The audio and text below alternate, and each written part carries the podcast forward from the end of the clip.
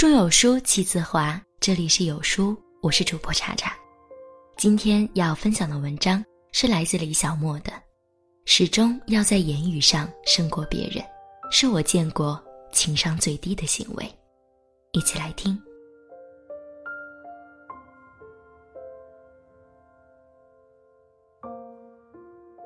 毫无疑问，始终要在言语上胜过别人，是我见过情商最低的行为。和这样的人相处有多累，可以看看王蒙写的一篇叫《雄辩症》的小小说。这是个患了雄辩症的病人看医生的小故事。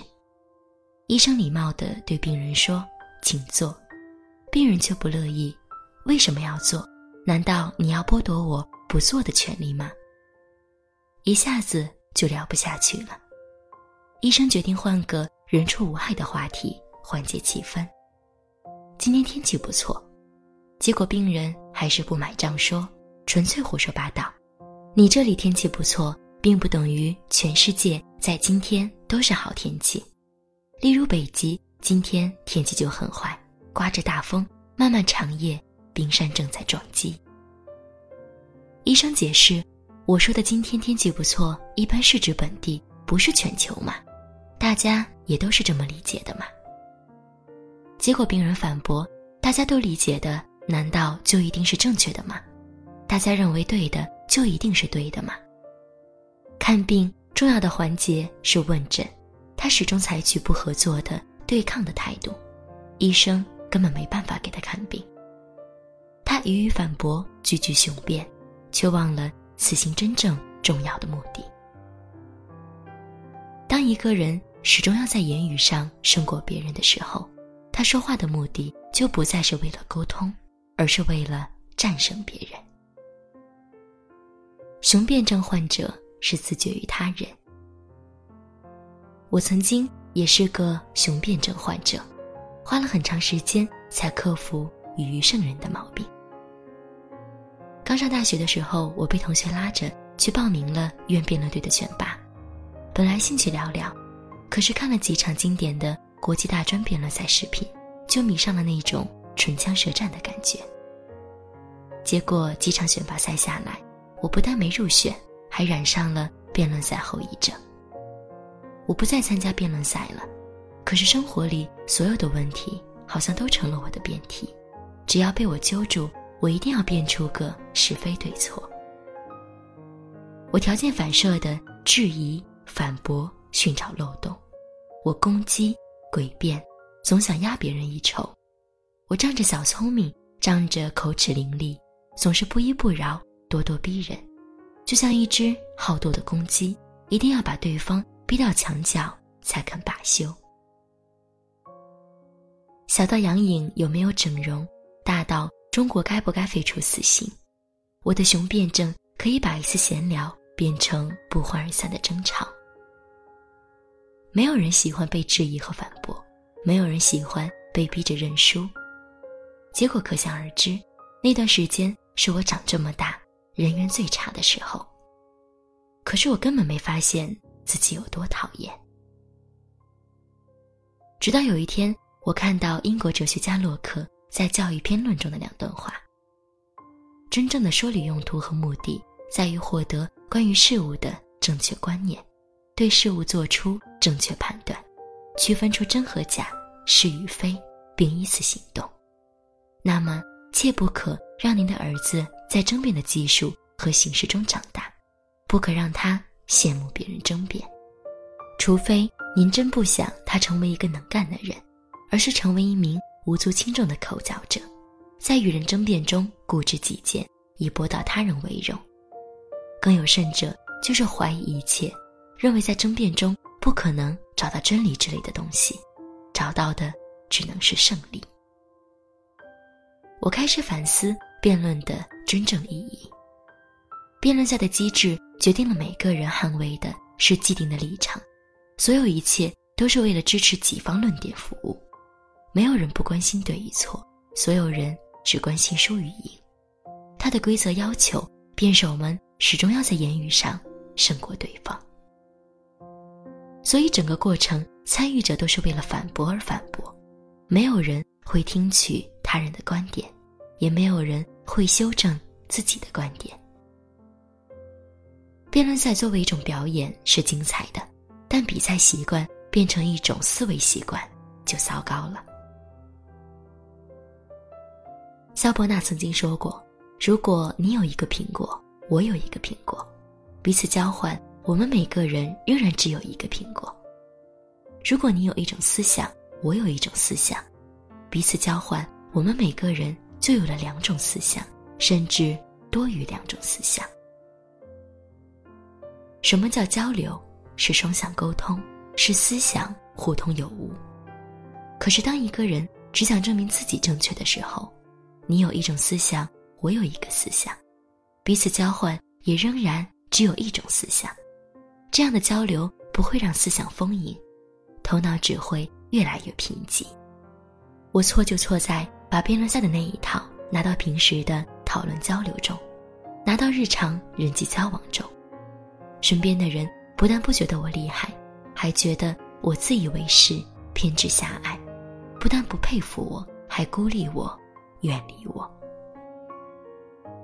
对我来说，始终在言语上胜过别人，除了满足一点虚荣心，获得一点虚妄的成就感，还有什么意义呢？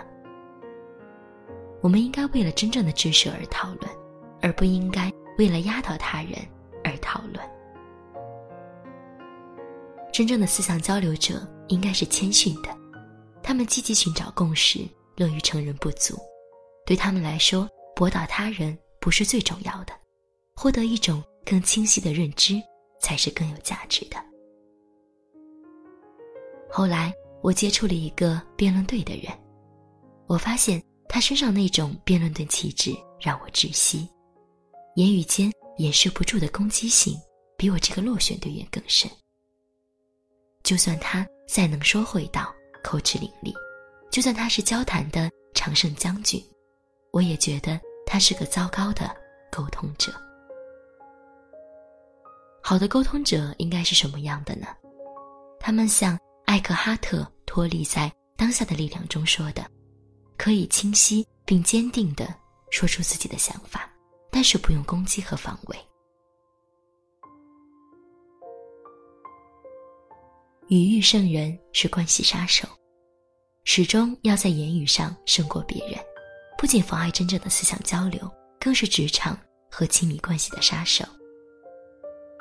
在蔡康永的说话之道中，蔡康永说了一个职场故事：一个一流大学毕业的高材生，满腹经纶，辩才纵横，每次部门开会，上司问到他的意见，他都侃侃而谈，很有想法，上司们很欣赏。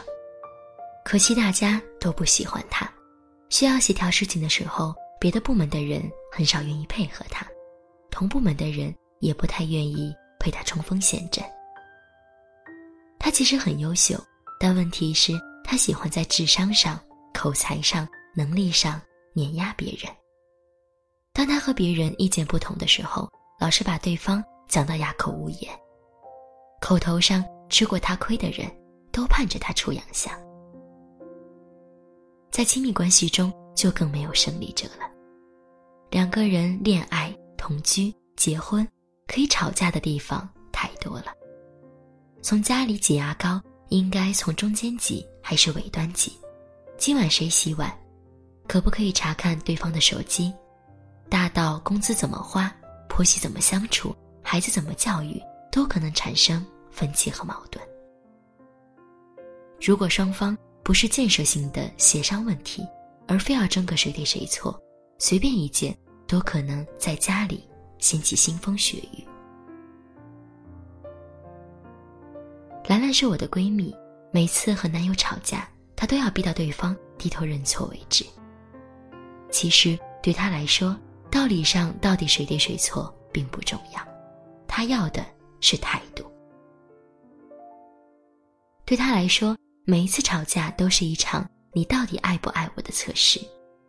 如果男朋友够爱她，就会顺着她，让着她，哄着她；如果男朋友不肯退让，她就用情绪操控，生气发脾气，不行就哭闹，哭闹不行就冷战，直到对方认错道歉为止。可偏偏她男朋友是个人死理的，喜欢和兰兰就事论事讲道理，一定要说出个是非对错来。这样的两个人凑到一起，鸡毛蒜皮的小事也能大动干戈。吵架结局经常是男方说：“好好好，全都是我的错，行了吧？”女方：“什么叫行了吧？你这是什么态度？”男方：“我都认错了，你还想怎样？有完没完？”女方：“你竟然敢吼我，你再吼一次试试。”最终两个人以分手告终，因为谁也不肯退让，每一次吵架都是对他们感情的消耗。在一起的日子，给对方制造的痛苦比幸福还多。其实，在亲密关系里，总想着战胜对方、吵赢对方，证明自己正确，对方理亏，只会换来双输的局面。我倒不是说女生不可以有情绪，有时候发发脾气、使使小性子也挺可爱的。太理性的爱情。反而会变成一潭死水。我也不是说男生不可以和女生讲道理，但人既有理性的一面，也有感性的一面。我们的沟通终究是没办法撇开情绪的，有效沟通必须先处理好他人的情绪。没有人喜欢被质疑、被反对、被攻击、被逼着认错。我特别认可“撒娇的女人最好命，撒娇的男人最好命”的说法，他们有一种柔软的说服力。始终要在言语上胜过对方，会制造一种双方对抗的沟通氛围。沟通的目的是建设性的解决冲突，可是当两个人处于对抗状态的时候，沟通就成了破坏性的了。假设一个情境。双职工家庭吃完饭，夫妻俩谁也不想洗碗。能建设性解决冲突的夫妻会先找共识，即两个人都认可丈夫和妻子都要承担家务，再商量出双方都可以接受的方案，明确义务。比如负责做饭的就可以不用洗碗，负责洗碗的就不用做饭，或者单日妻子洗碗，双日丈夫洗碗。但如果双方的目标是战胜对方，就会不遗余力地证明对方更应该洗碗，先比惨，比谁最近更辛苦，再比功劳，比谁为家庭付出的更多，接着揭短翻旧账，把不满的事情一件一件的列举出来，最后升级为人身攻击，给对方贴上自私、懒惰、不贤惠、不体贴、没有家庭责任感等等的标签。可是这样做有什么意义呢？无论比惨、比功劳、揭短、人身攻击，都特别伤感情的。可是互相伤害了一通，他们也没决定好洗碗的问题。即使当天有一方妥协，得以暂时止戈，今后的生活中洗碗问题仍然随时会变成矛盾的导火索。永远不要忘记。沟通真正的目的。为什么我们总是忍不住要在言语上胜过他人呢？这是我们的天性，我们天性喜欢胜过别人。相比落于下风，我们更喜欢在各方面占上风。我们天性喜欢别人认同自己，当有人反对或质疑，我们会不由自主地维护自己，用自己声音压过反对和质疑的声音。可是，这种欲望却在谈话中把我们拉得越来越远。它让我们遗忘了沟通真正的目的，遗忘了对我们真正重要的东西。始终要在言语上胜过他人，是我见过的情商最低的行为。如果你碰到这样一个人，在不伤害原则的情况下，不妨把无谓的胜利让给对方。懂得在恰当的时候认输，也是一种智慧。